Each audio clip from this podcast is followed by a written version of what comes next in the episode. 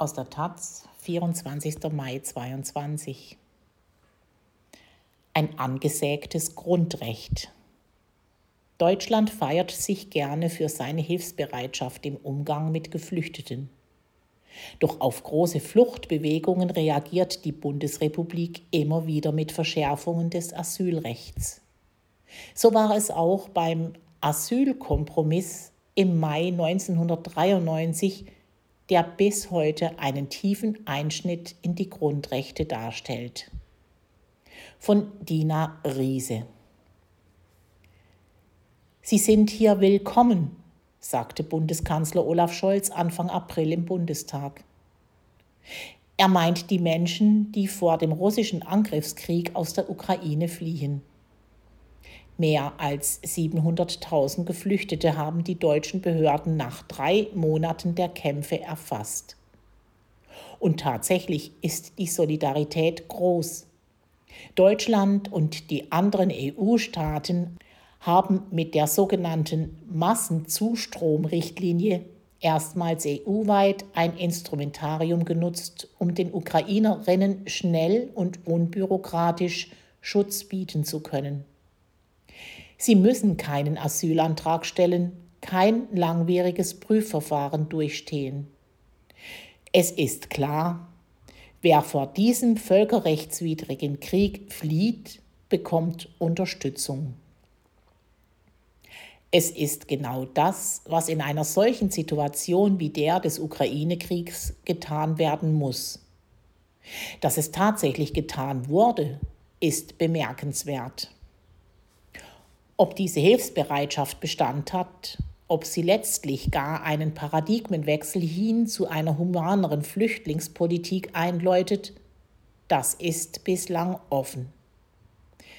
Denn so sehr Deutschland sich seit Jahrzehnten gerne seiner Menschlichkeit gegenüber geflüchteten Menschen rühmt, so gerne das Land betont, immer einen Hauptteil der Last zu tragen, so sehr ist es doch auch wahr, dass Deutschland auf große Fluchtbewegungen in den vergangenen Jahrzehnten immer wieder mit Verschärfungen des Asylrechts reagiert hat. Vor 29 Jahren, am 26. Mai 1993, stimmte der Bundestag über jene Grundgesetzänderung ab, die lapidar als Asylkompromiss in Erinnerung blieb. Dabei war das, was die Parlamentarierinnen damals beschlossen, ein tiefer Einschnitt in die Grundrechte in Deutschland. Und der wirkt bis heute nach. Politisch Verfolgte genießen Asylrecht. Dieser Satz fand seinen Weg 1949 nicht zufällig ins deutsche Grundgesetz als Teil des Artikels 16.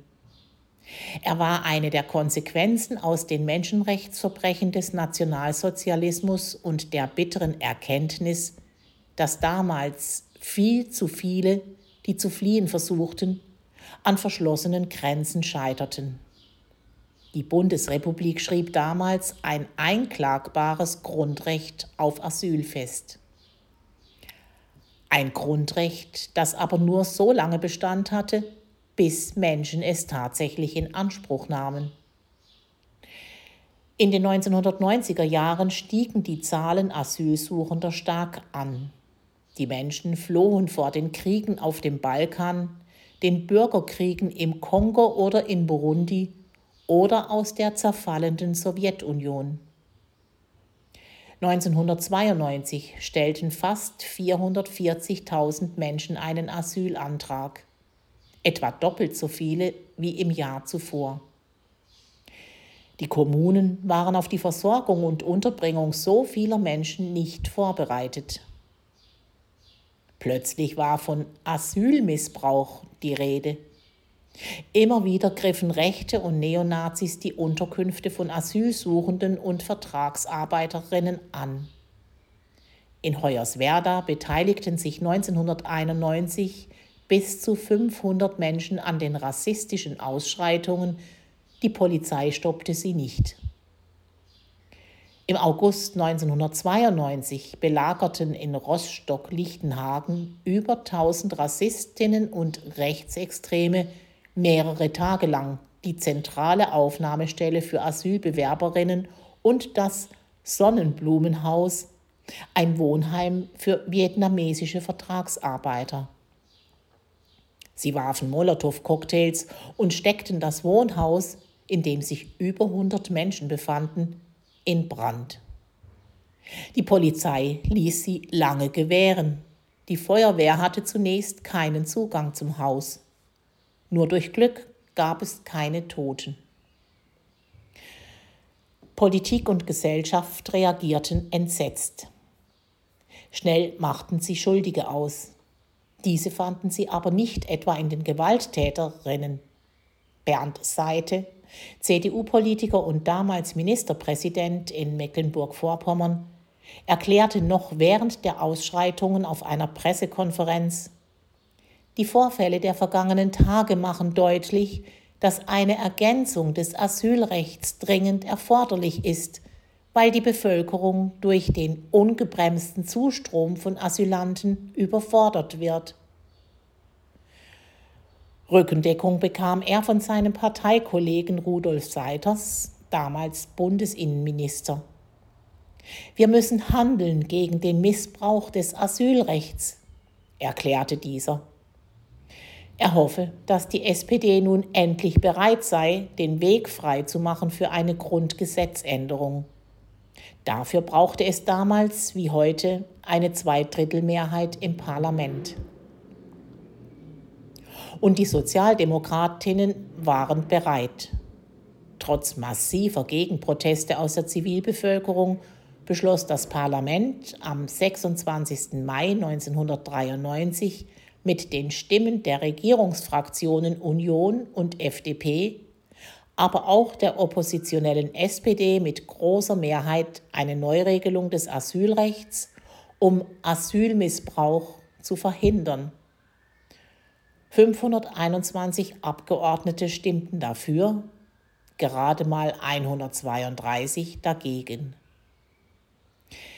Der Satz Politisch Verfolgte genießen Asylrecht wurde als Artikel 16a durch so viele Zusätze ergänzt, dass heute kaum noch ein Mensch die Möglichkeit hat, sich darauf zu berufen keinen Anspruch auf Asyl hat, wer aus einem sogenannten sicheren Herkunftsstaat einreist oder wer auf seiner Flucht nach Deutschland über ein Land einreist, das als sicher eingestuft ist. Und hierzu zählt jedes einzelne EU-Land. Für Deutschland, in der Mitte der EU gelegen, eine bequeme Lösung. Heutzutage erhält weniger als ein Prozent der Asylbewerberinnen Schutz über die Regelung im Grundgesetz. Stattdessen sind es die Genfer Flüchtlingskonventionen und das EU-Recht, die zum Tragen kommen. Die deutsche Entscheidung zum Asylrecht hatte Folgen. Deutschland lagerte seine Verantwortung auf die Nachbarländer aus, diese folgten dem Beispiel. Heute gilt im EU-Asylrecht die Dublin-Regelung. Menschen müssen in dem Land Asyl beantragen, in dem sie die EU betreten haben. Das Problem wird an die Ränder geschoben und längst ist aus der EU die Festung Europa geworden, an deren Seegrenzen jedes Jahr Tausende Schutzsuchende ertrinken. Vor allem aber erfolgte seine Schuldumkehr die in den letzten Jahren immer wieder zu beobachten war. Wenn Deutschland keine Strukturen schafft, um Schutzsuchende menschenwürdig unterzubringen und ihre Asylanträge zu bearbeiten, dann ist daran nicht die deutsche Politik und Verwaltung schuld, sondern diejenigen, die Schutz suchen. Und wenn ihr Leben bedroht wird von Rassistinnen und Rechtsextremen, dann sind auch sie selbst schuld weil zu viele von ihnen es gewagt haben, zu fliehen. Wie heute gab es auch in den Jahren ab 2015, als Menschen vor dem grausamen Bürgerkrieg in Syrien flohen oder vor Tod und Gewalt in Afghanistan, zunächst große Offenheit und Hilfsbereitschaft in der Gesellschaft. Doch man denke an den ehemaligen CSU-Landesgruppenchef Alexander Dobrindt, der schon bald von Asyltourismus sprach und an den ehemaligen Innenminister Horst Seehofer, der Migration die Mutter aller Probleme nannte.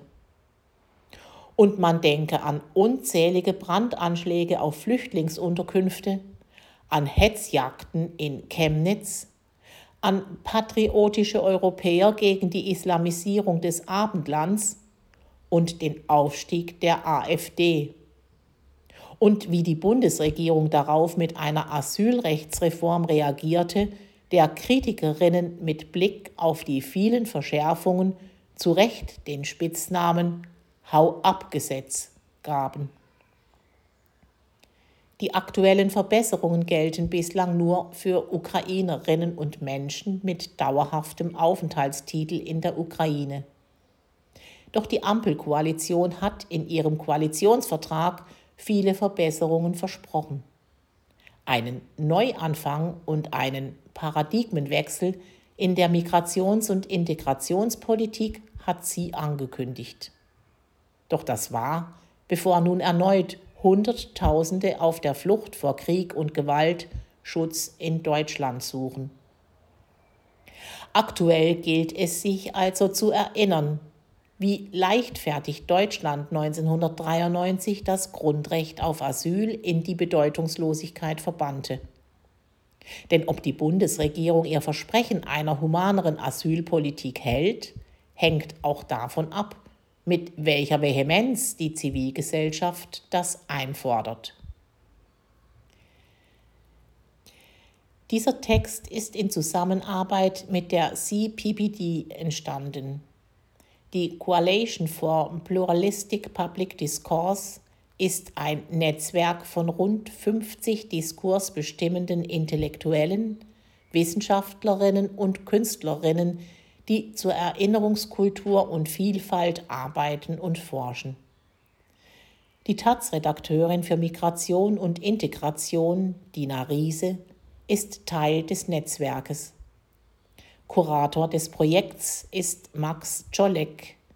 Johanna Corneli und Joe Frank leiten das Projekt der Dialogperspektiven.